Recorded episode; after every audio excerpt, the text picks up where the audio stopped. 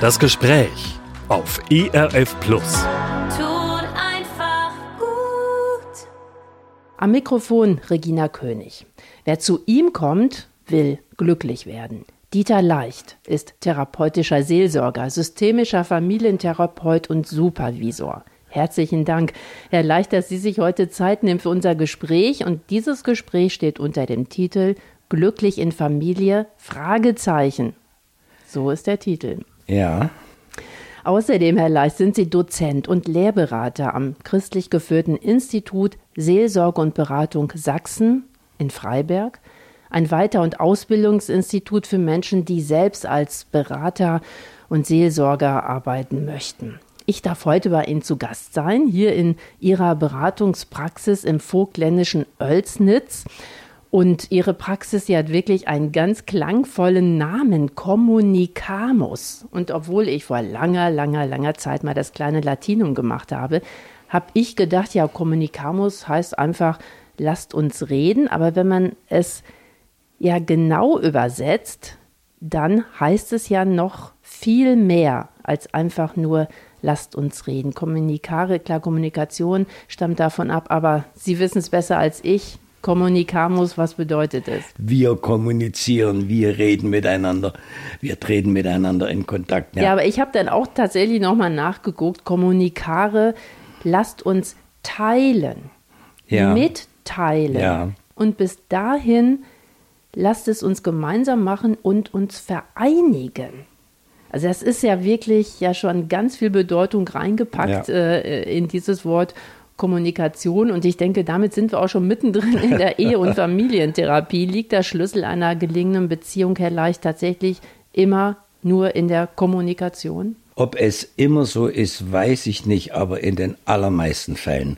Also Paare, die gut kommunizieren können, haben die Fähigkeit erworben, ihre Probleme, die sie auch haben, in der Regel selbst lösen zu können. Und deswegen ist mangelnde Kommunikation eben oft auch die äh, die, die Ursache für folgende, für nachfolgende Probleme, ob das jetzt äh, sachliche Probleme oder emotionale oder sexuelle Probleme sind, das ist nachgerückt. Aber die, wer die Fähigkeit hat, gut kommunizieren zu können und die Basics für gute Kommunikation einigermaßen auch verinnerlicht hat, der schlägt seltenst bei mir auf.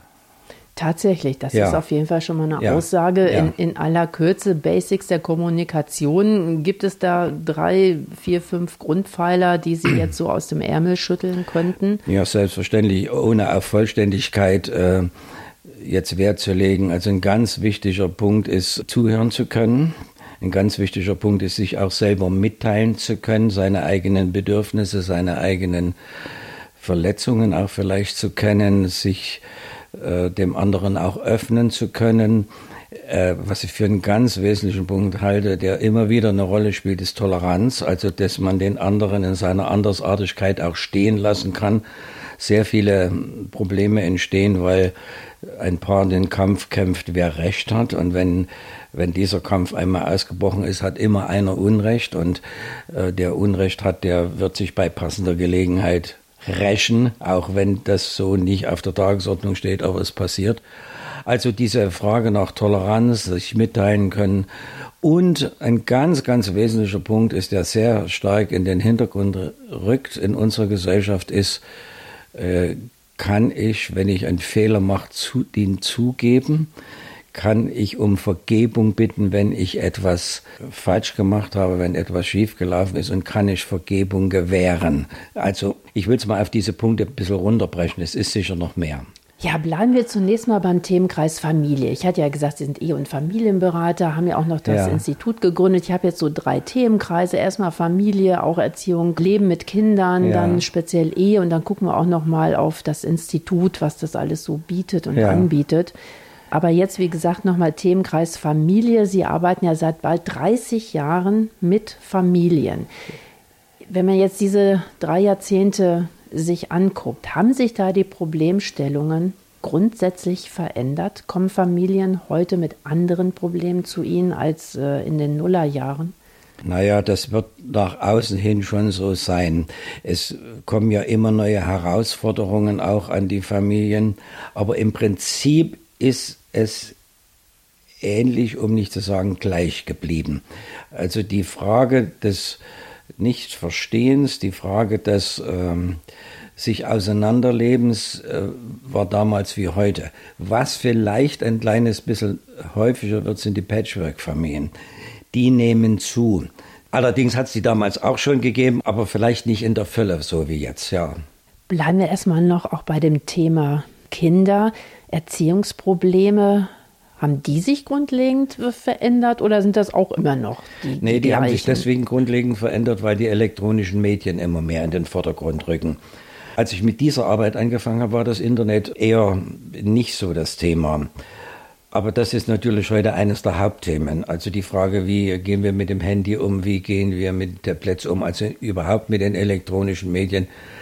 Also das hat sich schon ganz, ganz stark in den Vordergrund gedrängt. Also ja. weil sich aus dem Umgang mit den sozialen Medien dann offenbar auch Familienprobleme ergeben. Welche Probleme ergeben sich denn daraus? Naja, es ist ein pausenloses Streit Thema zwischen Teenagern und Eltern.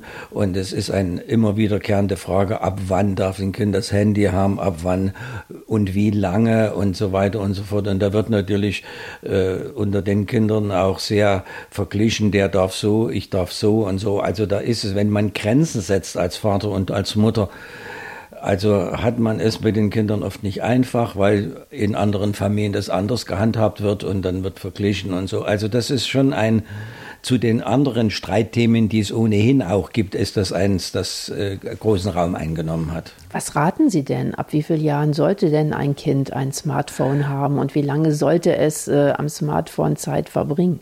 Ich glaube, das ist von Kind zu Kind unterschiedlich. Jedes Kind ist auch anders. Ich denke, man sollte als Vater oder als Mutter es so lange rausziehen, wie es einigermaßen geht. Das geht bei den einen besser, bei den anderen schlechter. Und das hängt natürlich auch mit dem sozialen Umfeld zusammen. Also ich würde es rausziehen, solange es geht. Aber irgendwann geht es nicht mehr. Ja, sonst sind sie ausgeschlossen, ne? Ja, ja. zu keiner WhatsApp-Gruppe ja, ja. oder Signal-Gruppe oder was immer gehören. Mhm. Ja. Noch eine Frage zu den sozialen Medien. Was spiegeln Ihnen denn die Eltern? Äh, worin sehen Sie denn das Problem?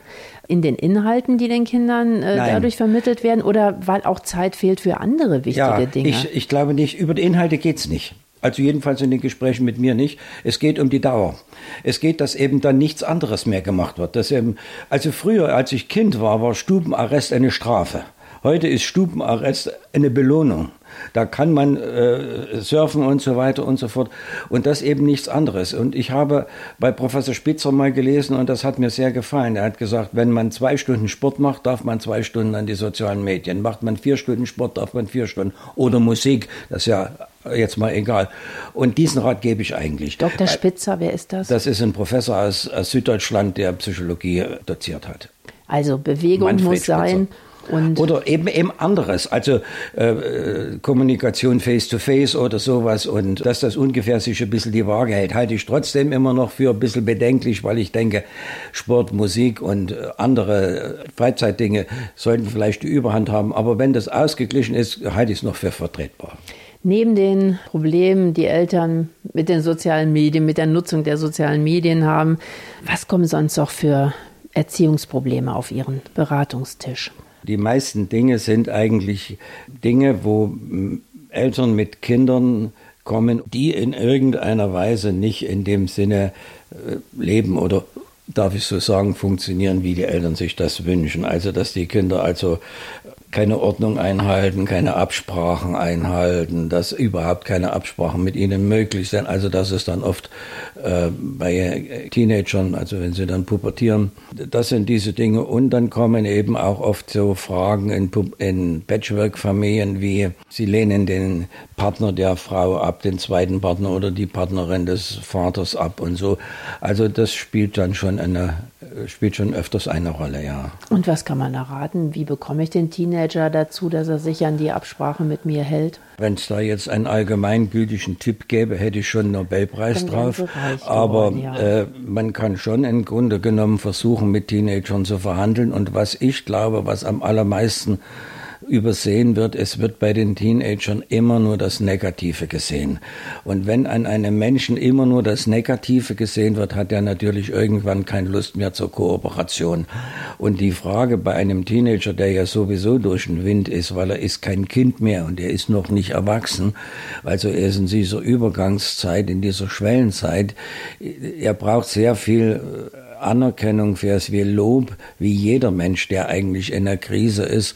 Und wenn wir das ein wenig ähm, sehen würden, äh, dass jeder Teenager auch positive Seiten hat, die man wertschätzen und loben kann oder hervorheben kann. Ich glaube, dann ändert sich etwas am Klima und dann bin ich auch der Überzeugung, dass er vielleicht eher bereit ist, sich an Absprachen zu halten, weil er merkt, er wird wertgeschätzt und nicht immer nur abgewertet. Also liegen viele Probleme, die in der Pubertät auftauchen, eigentlich auf der Seite der Eltern, am Mangel im Verständnis für ihre eigenen Kinder. Ja, kurz gesagt, ja, ist es so. Ja, das ist ja eine gute Antwort. Ne? Ja. Dann, hat, dann haben die Eltern ja das äh, Heft des Handelns eigentlich in der Hand. Sie haben es nur in der Hand, weil der Teenager kann von sich aus die Dinge nicht ändern. Ich glaube, wir als Erwachsene, auch als Großeltern, wobei es Großeltern leichter haben, weil sie, da ist noch eine Generation dazwischen, wir haben die Dinge schon weitestgehend in der Hand. Damit will ich nicht sagen, dass es immer gelingt, aber wir haben die größten Chancen.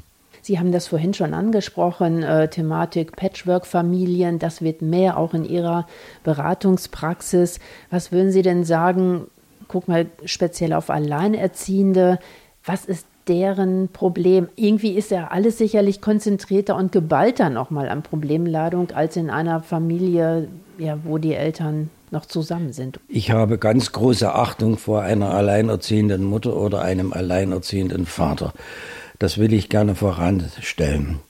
Aber ich halte es für unendlich schwerer als in einer Familie, weil man alles allein trägt. Es ist keiner, dem man es abgeben kann. Und häufig ist es leider in solchen Beziehungen so, dass die Partner, die, der andere, das andere Elternteil, das nicht unterstützt, sondern dagegen arbeitet. Und das macht die Situation natürlich unendlich schwerer. Das gibt es auch in zusammenlebenden Familien, aber bei getrennt lebenden Eltern ist das viel häufiger der Fall, dass die dreckige Wäsche über das Kind gewaschen wird. Und das ist für meine Begriffe ein ganz großes Problem, wo es gelingt, dass man sich nicht gegenseitig abwertet, die Mutter den Vater nicht, der Vater die Mutter nicht.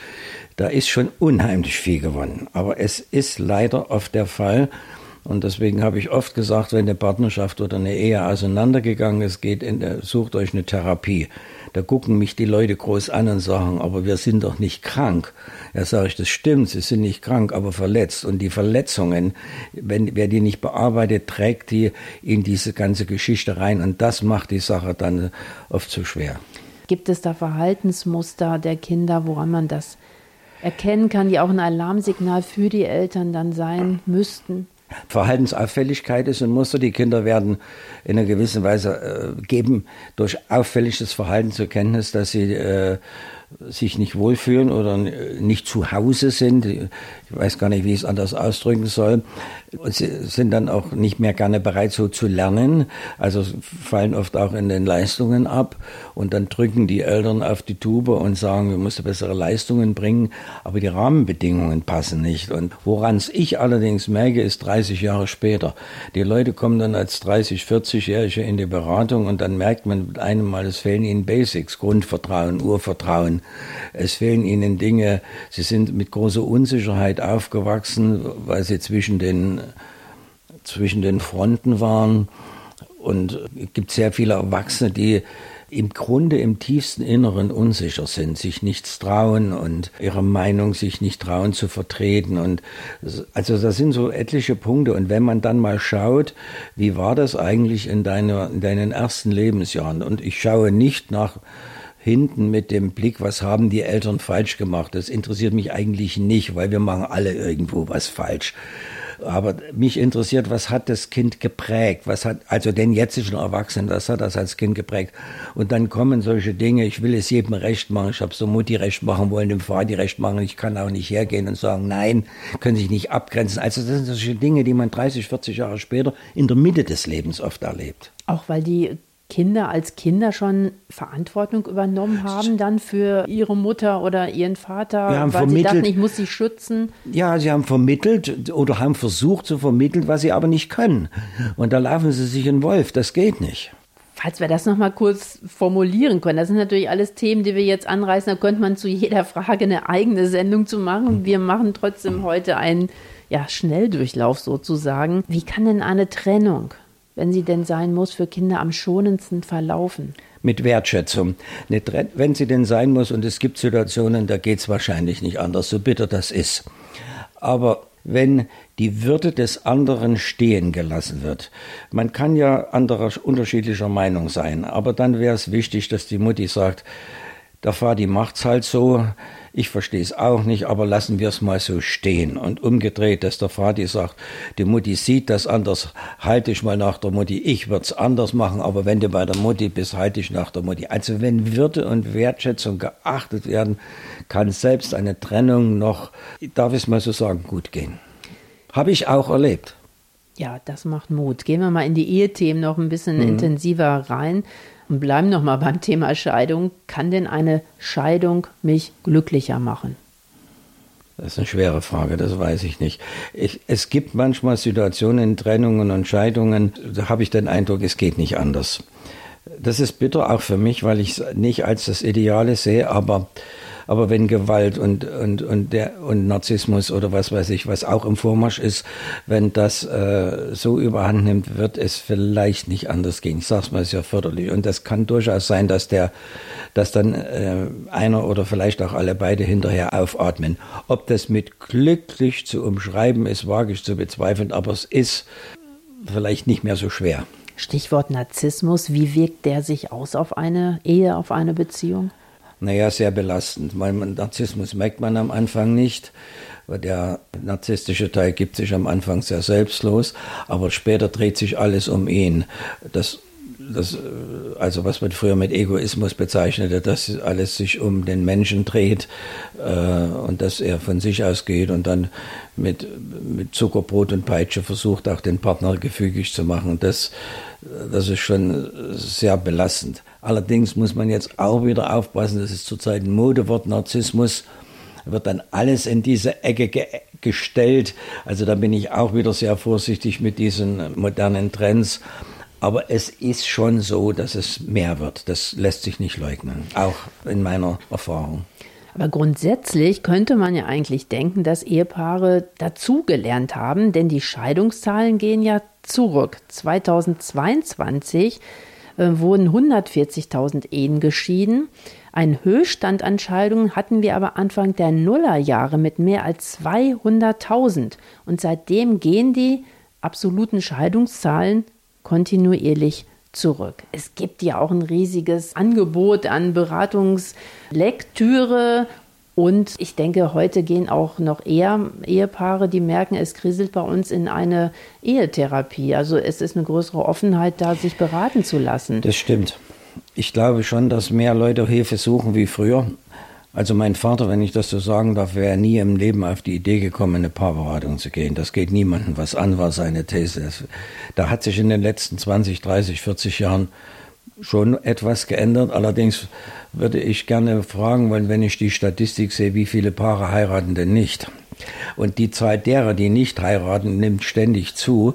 Und deswegen ist die Frage, wenn die, die Scheidungsraten zurückgehen, sagt es noch nichts aus, dass das besser klappt, sondern es ist, wenn eine geringere Zahl heiratet, gehen natürlich auch eine geringere Zahl Ehen kaputt. Also ich glaube, da ist die Dunkelziffer sicher ähnlich. Aber Ja. ich weiß es nicht. Ja, aber das ist natürlich ein guter Gedanke. Brauche ich jetzt einfach nur das richtige Handwerkszeug, damit meine Ehe gelingt? Oder kann es auch sein, dass ich wirklich den falschen Mann, die falsche Frau geheiratet habe? Das ist es ja manchmal. Und das ist ja der Punkt, ähm, weswegen ich ab und zu mal äh, auch für mich im Inneren denke, auch wenn ich das vielleicht nicht gleich formuliere, die passen nicht zusammen. also das gibt es wirklich, dass Das gibt es zwei wirklich, das Menschen sogar heiraten. öfters, als man denkt. Also dann frage ich, äh, ja, wie, wie sind Sie denn zusammengekommen? Naja, wir haben irgendwann gepoppt und dann ist ein Kind entstanden. Dann hat der Vater gesagt, du hast sie geschwängert, musst sie auch heiraten. Ich glaube, da ist man heute ehrlicher. Also geht da ehrlicher damit um. Äh, von daher könnte ich mir vorstellen, dass es vielleicht nicht mehr so häufig vorkommt. Die nächsten 20, 30 Jahre werden das zeigen. Aber diese Situation hatte ich manchmal, dass ich dachte, wie kommen die beiden bloß aneinander? Also sie passen wirklich nicht. Also ob das jetzt vom Charakter, von den Interessen sind, ob das äh, die Frage ist, wie man kommuniziert oder ob das intellektuelle Unterschiede sind. Also die Frage steht schon. Hm. Wie viel muss denn zusammenpassen? Also gleich und gleich gesellt sich gern, äh, passt auf jeden Fall besser als das andere Sprichwort, dass sich Gegensätze anziehen. Nee, das glaube ich nicht. Ich glaube, dass die meisten Paare finden sich im Gegensatzmuster. Und das halte ich auch für gut, wenn es dem Paar gelingt, das Gegensatzmuster zur Ergänzung zu sehen. Wenn es Gegensatzmuster zum Kampf wird, wer recht hat, dann ist das sehr, sehr schwer. Ich persönlich halte das Gegensatzmuster für sehr, sehr to toll. Der andere hat etwas, was ich nicht habe, ist meine Ergänzung. Ich habe etwas, was der andere nicht hat, ich, ist seine Ergänzung. Aber beide müssen es als Ergänzung sehen wollen und nicht als Kampf. Wenn es als Kampf wird, dann wird es sehr eng. Aber ein Gegensatzmuster halte ich es für toll, fast für besser. Also, das kann man so schwer sagen, wie gleich und gleich gesellt sich gern. Aber Sie haben ja vorhin gesagt, viele also einige Paare passen ihrer Meinung nach nicht zusammen. Also das hat dann nicht nur damit zu tun, dass sie in gewisser Dingen gegensätzlich sind, sondern was passt dann nicht? Also ich denke an ein Paar, der, der Mann ist drahtig und sportlich und äh, lässt keine Herausforderung aus. Und die Frau ist, darf ich es mal ein bisschen sagen, bequem und sehr bodenständig und scheut die Herausforderungen. Das heißt also so auch eher ängstlich und ein bisschen zurückhaltend. Der Mann ist jemand, der immer wieder neue Herausforderungen sucht, ob das im beruflichen Bereich ist, ob das im, im Urlaubsbereich ist, ob das im, im, im, in, in der Freizeitaktivität ist. Und die Frau ist diametral entgegen. Ja, dann fehlen die Gemeinsamkeiten dann fehlen die Gemeinsamkeiten. Man macht dem anderen zu lieb mal was mit, aber auf die Dauer ist das ätzend, weil man eben an dem so ganz anderen überhaupt keinen Gefallen hat. Das macht man schon mal mit, aber nach 20 Jahren oder irgendwann ist das Saft raus. Also ne? dann fehlt dann einfach auch quantitativ die gemeinsam verbrachte schöne Zeit, wo beide äh, Ehepartner das auch als qualitativ schön finden und dadurch ja auch mehr gemeinsame Zeit miteinander verbringen, weil sie beide an gleichen Dingen Freude ja, haben. In dem Fall, woran ich denke, da ist es so gewesen, die haben, die haben Kinder aufgezogen, da hatten sie Gemeinsamkeiten, ne? dann auch gemeinsame Berührungspunkte und das war auch okay. Aber ein Kind nach dem anderen geht dann aus nach Hause und mit einem Mal merkt man, man hat nichts Verbindendes. Ne? Und das, die haben sich gar nicht mal im Bösen getrennt. Ne? Das ist einfach so ein Punkt, wo ich denke, naja, so, so, so hat man sich dann auseinandergelebt. Ne? Also mir steht es ja nicht zu, das zu bewerten, aber wenn ich das so von außen sehe, dann sage ich mal so, das ist vielleicht auch ein bisschen ketzerig, ich kann es schon verstehen. Also ist das auch tatsächlich so ein Knackpunkt, hört man ja immer wieder, wenn die Kinder aus dem Haus sind und das äh, Ehepaar plötzlich auf sich äh, angewiesen ist, äh, kommen da auch viele Paare in Ihre Beratung, die sich in dieser Situation befinden? Viele Leeres Nest? Nee, viele sind es nicht, aber es sind doch einige gewesen. Und äh, es ist halt so, dass ich immer, auf, auch wenn, wenn ihr junge Paar oder ein Eheseminar macht, dann sage ich zu den jungen Paaren, äh, pflegt eure Zweisamkeit. Auch wenn die Kinder noch zu Hause sind. Wenigstens ein Wochenende im Jahr oder äh, einen Abend in der Woche oder irgendwas. Macht ihr was gemeinsam. Investiert nicht alles in die Kinder. Versucht, gemeinsame Dinge zu finden, Hobbys, also tanzen, schwimmen, wandern oder was weiß ich, gibt ja einen Haufen Zeug oder Kirchengemeinde oder was, wo ihr eure Paarbeziehung pflegt. Es wird oft unterschätzt. Und ich habe es in letzter Zeit zweimal erlebt, dass sie ein Haus gebaut haben oder ausgebaut. Und dann am Ende war die, war die Beziehung am Ende, weil sie überhaupt keine Zeit für sich investiert haben. Und das ist natürlich umso bitterer. Ne?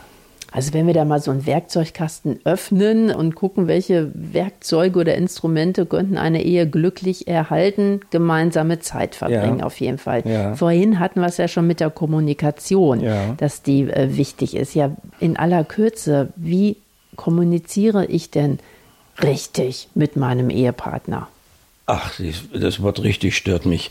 Die Frage, wie kommuniziere ich, muss ja jeder zunächst mal für sich beantworten, wie kommuniziere ich überhaupt? Äh, bin ich eher ein offener Typ, bin ich eher ein redseliger Typ? Und oft ist es so, dass ich bei unterschiedlichen äh, Charakterstrukturen die beiden sich anziehen. Die sehr äh, offenen, redseligen Typen finden in der Regel einen Stillen.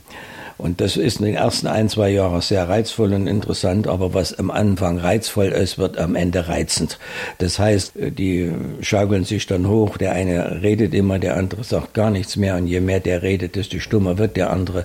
Und ich glaube, dann muss man in der Paarberatung ihnen helfen zu erkennen, was da läuft dass, dass jemand eher, ein, der so rätselig ist, eher einen Gang zurückschalten muss, damit der andere überhaupt eine Chance hat, rauszukommen. Wie geht das denn?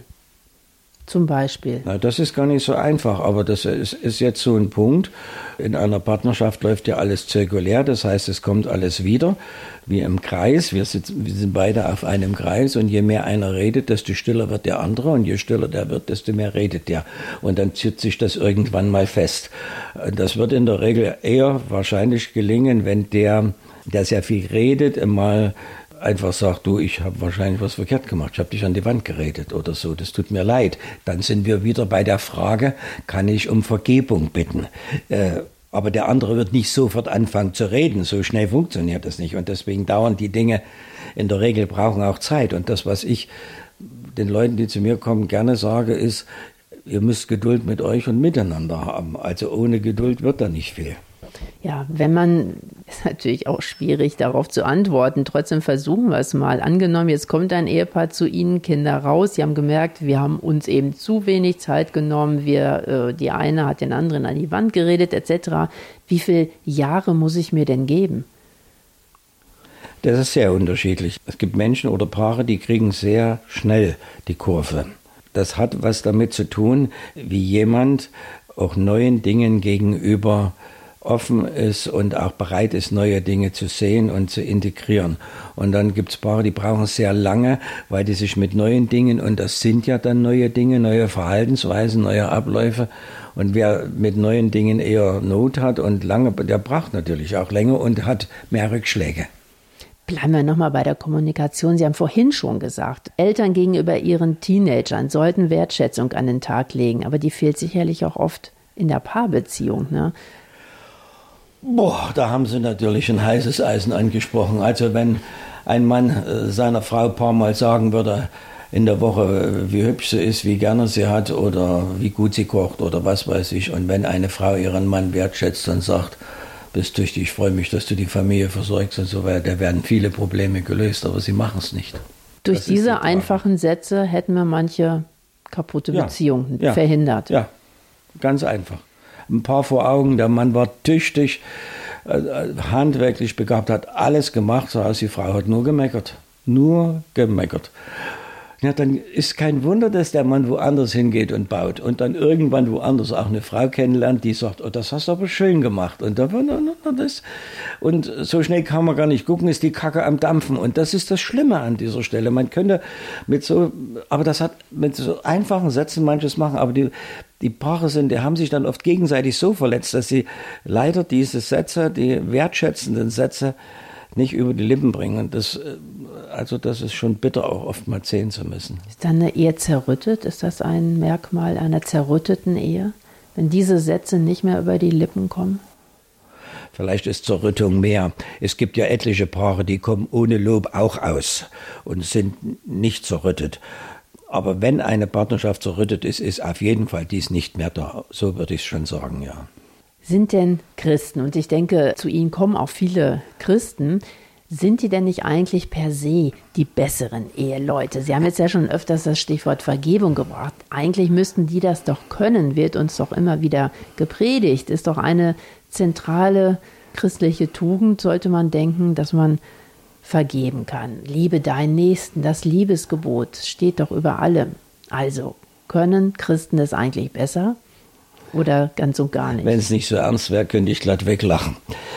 Ich beobachte unter Christen oft ein furchtbares Nachtragen, ein furchtbares Nicht-Vergeben wollen und immer wieder hochholen. Ich sage manchmal sogar, ich habe auch Nicht-Christen kennengelernt, die das besser konnten. Zurücklassen, abhaken und so weiter und so fort. Also ich mache nicht die Beobachtung, dass Christen es besser können. Und das tut mir am meisten leid und weh, weil es ja oft gepredigt wird, aber es wird nicht gelebt. Und das ist in meinen Augen tragisch. Kann man denn Vergebung lernen? Vergebung ist Ehe? ein Prozess. Vergebung ist ein Prozess und ist eine Willensfrage. Will ich die Dinge immer wieder aufs Brot schmieren? Will ich die Dinge immer wieder zur Sprache bringen? Weil wenn ich sie zur Sprache bringe und aufs Brot schmiere, ist es ja, habe ich ja einen Trumpf in der Hand. Der andere hat mich verletzt und es gibt mir das Recht oder die Berechtigung, äh, zurückzuzahlen und so weiter und so fort. Und dies nicht mehr zu tun und das ruhen zu lassen oder wie die Bibel sagt, mal die Sünde an der tiefsten Stelle ins Meer werfen, nimmt mir dieses Recht. Und das ist, äh, das muss man wollen.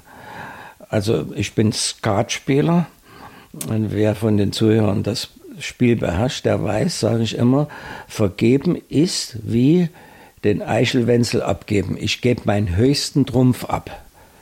Und das ist nicht einfach, aber man muss es wollen. Und äh, es, man macht es auch nicht mit links und 40 Fieber, man muss es wollen, aber es hat natürlich eine ganz große Chance, weil was Neues entstehen kann.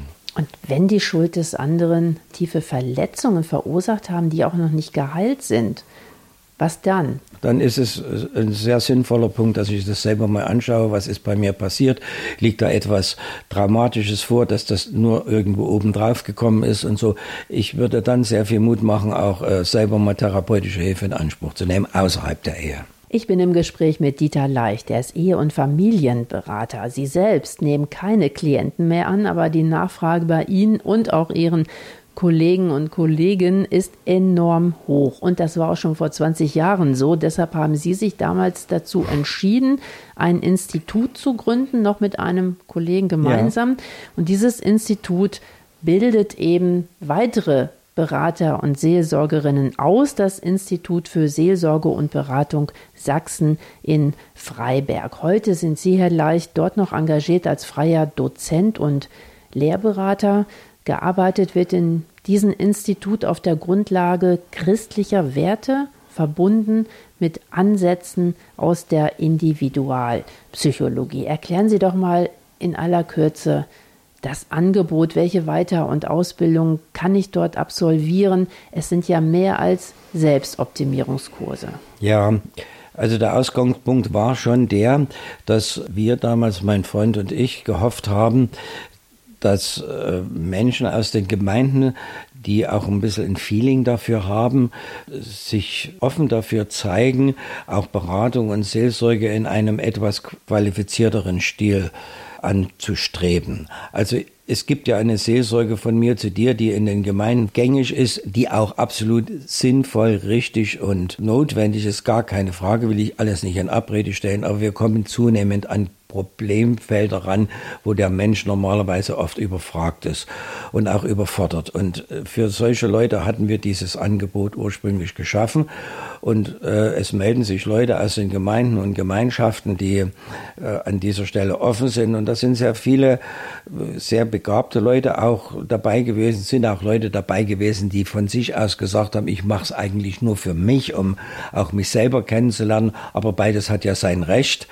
Aber das war dieser Punkt, wo man dann auch mal mit etwas äh, schwierigeren Dingen äh, konfrontiert wurde und auch wusste, was es ist, bis hin zu psychischen Krankheiten und dass man sich dann auch abgrenzen kann und sagt, wo ist dann ärztliche Hilfe vonnöten oder eventuell stationärer Aufenthalt und so.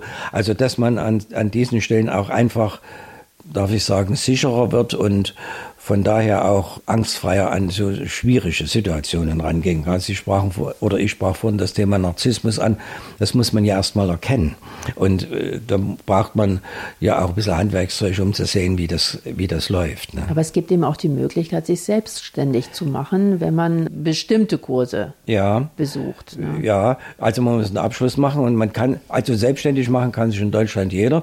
Die Frage ist, äh, mit welchem Abschluss. Also äh, da gibt es keine keine Beschränkung. Aber es werden zu einem natürlich nur Leute kommen, wenn sich rumspricht, da kannst du schon was erwarten oder sowas.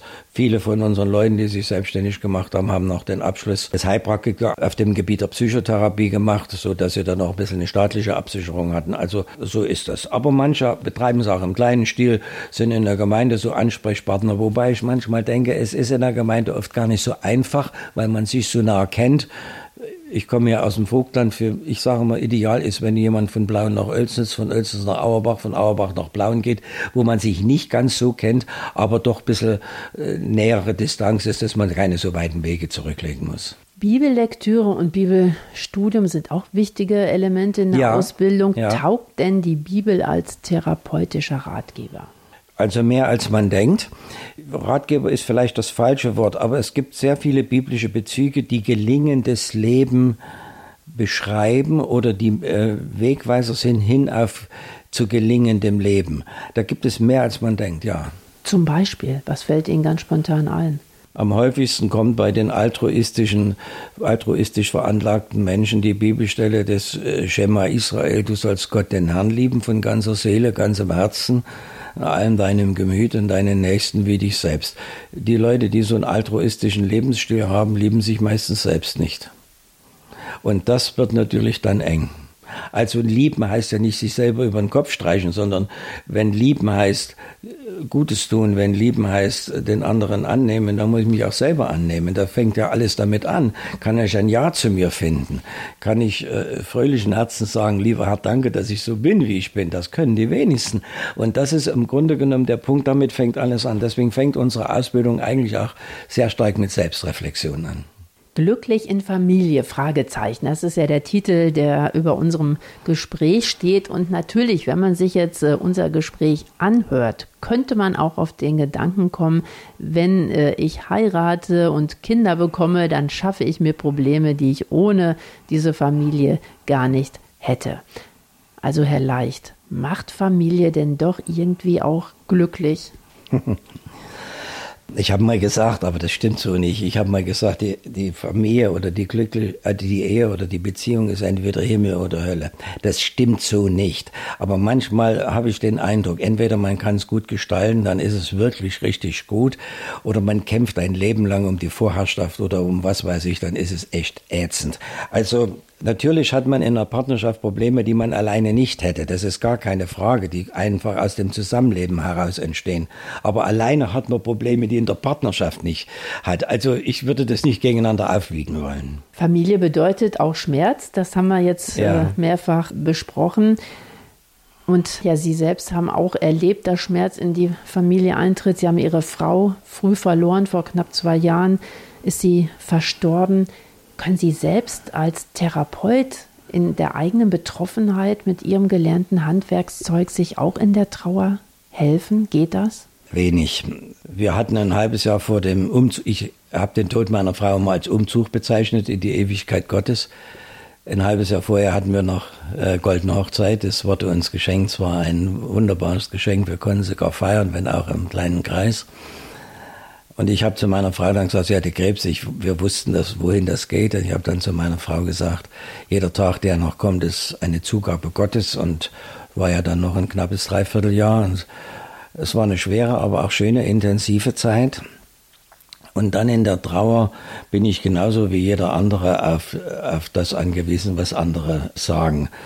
Und das hat dann mal irgendjemand gegeben, der hat gesagt, du bist doch psychologisch tätig, du musst doch wissen, wie das geht. Da habe ich gesagt, du hast überhaupt keine Ahnung. Bonhoeffer hat mal gesagt, das Wort, das dir hilft, kannst du dir nicht selber sagen. Und so ging es mir auch. Und ich bin sehr, sehr dankbar für meine Freunde, für meine Familie, für meine Kinder, für meine Schwiegerkinder und für, für meine Freunde, die mich sehr, sehr durchgetragen haben. Oft ist es ja eigentlich eher so, dass sich das Umfeld von einem Trauernden zurückzieht, ne? weil da Unsicherheit ist, man weiß nicht, was soll man sagen, der oder diejenige will lieber allein sein, aber Sie betonen, es ist ganz wichtig, dem Trauernden Worte zu sagen. Ja, und ihn ganz einfach einzuladen. Hast du schon was gegessen heute Mittag? Kommst du mit her und so weiter und so fort. Also das habe ich ganz, ganz toll erlebt. Ja, da bin ich sehr, sehr dankbar.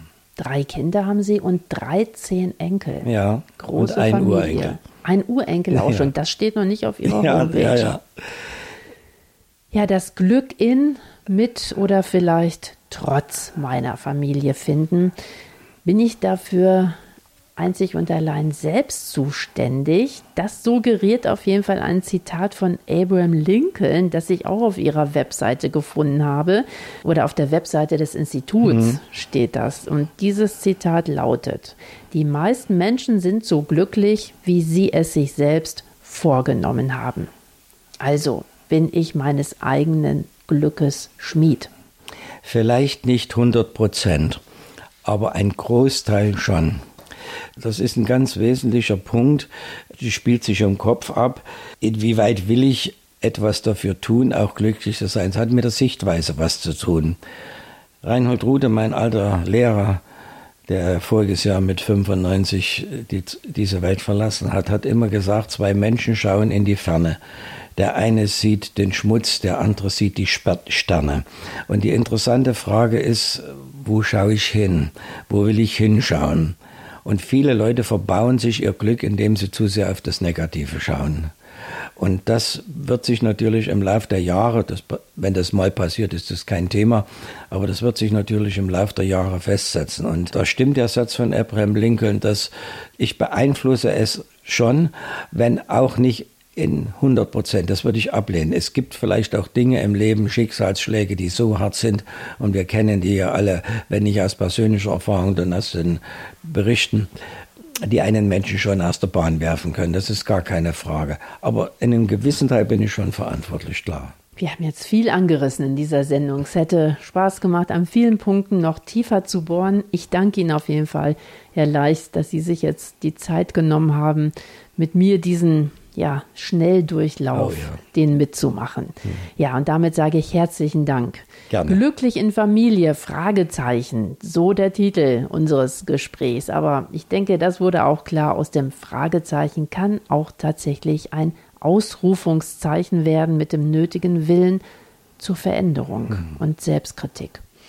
Dieter Leicht ist therapeutischer Seelsorger, systemischer Familientherapeut und Supervisor, zudem Dozent und Lehrberater am Institut Seelsorge und Beratung Sachsen.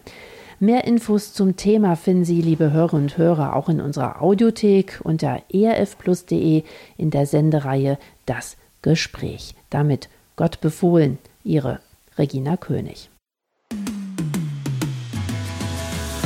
Das war ERF Plus, das Gespräch. Weitere Informationen sowie den Download zu dieser Sendung finden Sie in unserer Audiothek unter erfplus.de. ERF Plus.